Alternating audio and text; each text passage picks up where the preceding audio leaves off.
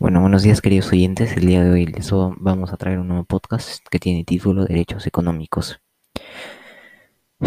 Para no perder más tiempo, vamos a empezar por las cinco preguntas que me dejaron. Bueno, primero eh, me dijeron que les relate una noticia y de mi opinión sobre ello, pero relacionado a los derechos económicos. Bueno, mi noticia es más de 3 millones de peruanos habrían sido víctimas de trabajo forzoso sin, sin saberlo, según la IEP. Para esto, la IEP es el Instituto de Estudios Peruanos. Ahora vamos a leer la pequeña información que nos da el periódico para eh, saber más de, la noticia que nos dice. Hasta fines del 2018, el Perú se ubicaba eh, como tercer país en América Latina con los índices más altos de esclavitud moderna, contando con más de 80.000 casos. Según estimaciones de la Fundación Walk Free, aunque se trata de delitos que afectan la dignidad humana y violan el derecho a la libertad de trabajo, aún son insuficientes los estudios a nivel nacional internacional que retratan su gravedad. Bueno, empezando porque en este caso se, violan eh, derechos como la libertad de trabajo y la dignidad humana, como ya lo mencioné. Hay que saber qué significa trabajo forzoso. Bueno, un trabajo forzoso es cuando un individuo realiza un servicio exigido bajo la amenaza de una pena cualquiera y para el cual eh, este individuo no se ofrece voluntariamente. Como ya lo dije en la noticia, eh, no, lo, no, lo, dije trabajo forzoso, le dije trabajo esclavo. ¿Por qué? Porque esto se puede como eh, se puede nombrar como un tipo de esclavitud del siglo XXI. Si bien la esclavitud no está no está extinta, por así llamarlo, al 100%, este tipo de trabajos es, eh, sí se puede contar como esclavitud, ya que un individuo no está ahí voluntariamente, sino que lo están obligando bajo una amenaza y probablemente en varios casos sin tipo de algún tipo de remuneración económica cada mes o bueno, capaz si no se cumple ningún derecho económico. Continuando con las preguntas, ¿cuáles son los derechos económicos y que sí creo que los derechos son respetados en el Perú. Bueno, pues hay que saber qué es un derecho económico. Eh, un derecho económico forma parte de un conjunto eh, de derechos y esos se conocen como los derechos económicos, sociales y culturales. Estos pertenecen a los derechos de segunda generación. ¿Qué es un derecho económico? Bueno, a diferencia de los derechos civiles y políticos que dependen del Estado, estos derechos necesitan eh, que los gobiernos, ya sea nacionales, provinciales o municipales, implementen políticas públicas que favorezcan su vigencia real. Dentro de estos derechos podemos ver muchos como la alimentación, la vivienda, la educación, la salud, seguridad social, participación en la vida cultural, agua y al trabajo. Ahora viene mi opinión. Considero que se violan, o sea, no se violan, sino no se cumplen esos derechos del Perú.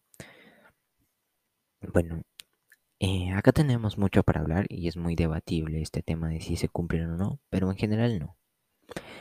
Vamos a poner el ejemplo del trabajo, que justo acabo de relatar una noticia que nos habla del trabajo forzado, por lo cual la libertad de trabajo no se cumple. No todos los individuos tienen la oportunidad de tener un trabajo.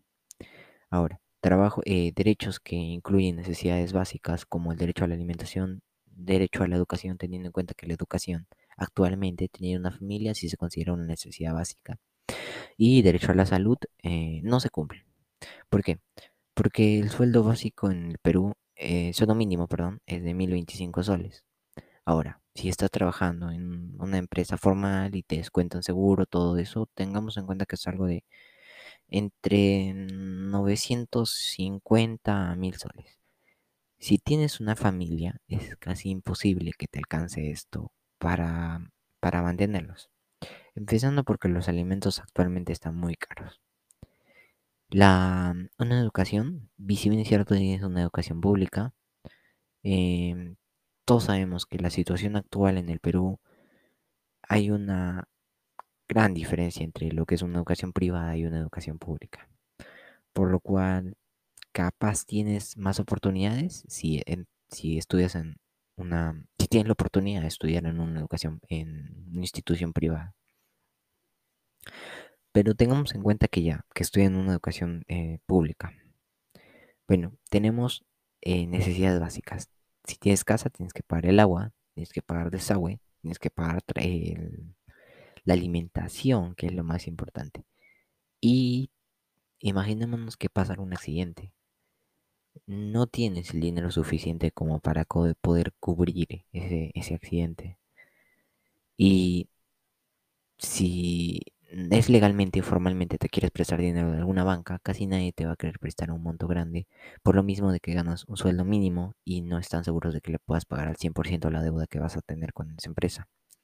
Y prestarse informalmente es muy peligroso, porque, mm, por ejemplo, poniendo el ejemplo de los colombianos, colombianos que prestan dinero, manejan mucho dinero, pero ellos no te avisan o no te suben el interés cuando no les pagas, ellos te pueden matar por dinero.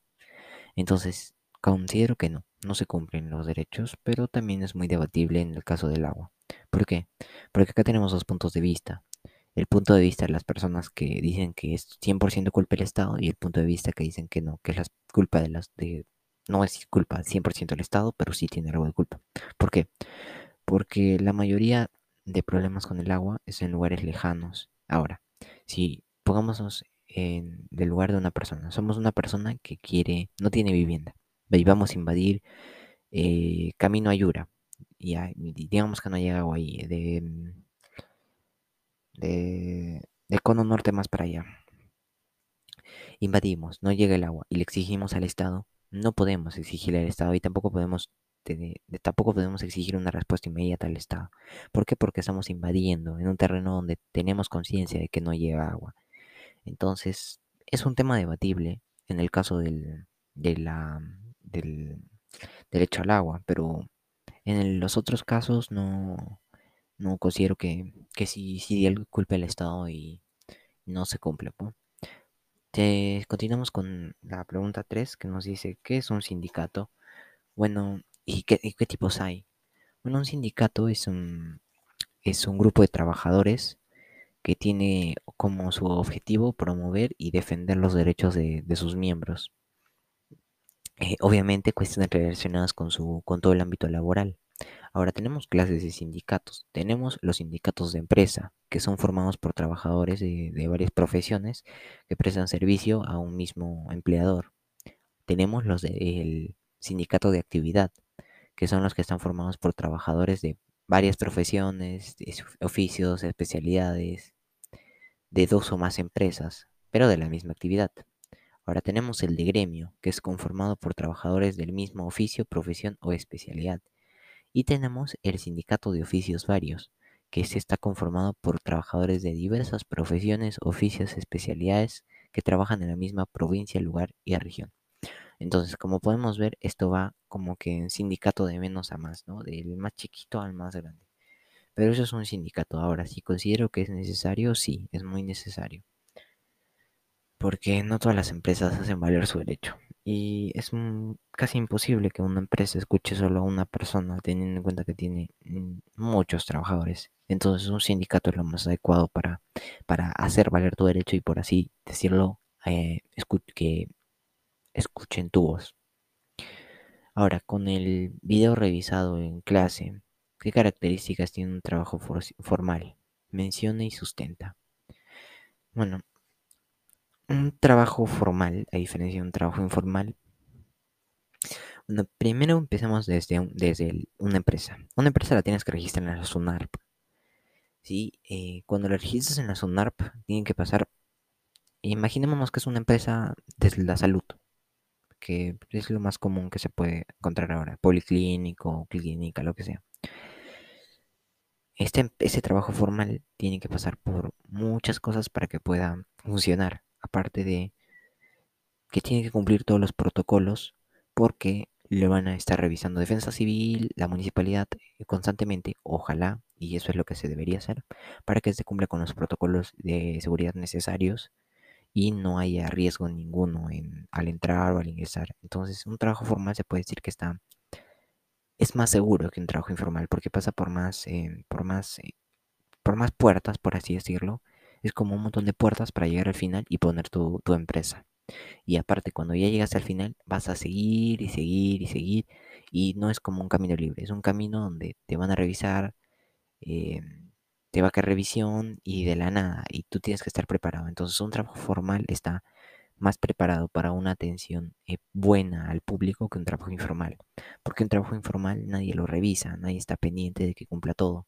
Entonces un trabajo informal fácilmente puede estar, imaginémonos en el caso de, que también es común, mm, tatuadores, tatuadores informales que tienen su casa.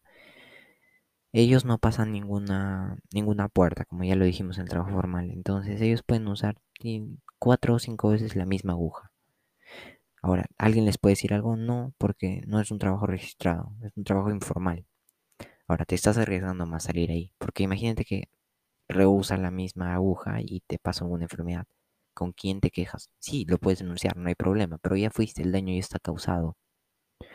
Aparte de que los trabajadores en un trabajo informal probablemente no reciben las remuneraciones económicas que recibirían en un trabajo formal, ya que este no está eh, puesto por ley.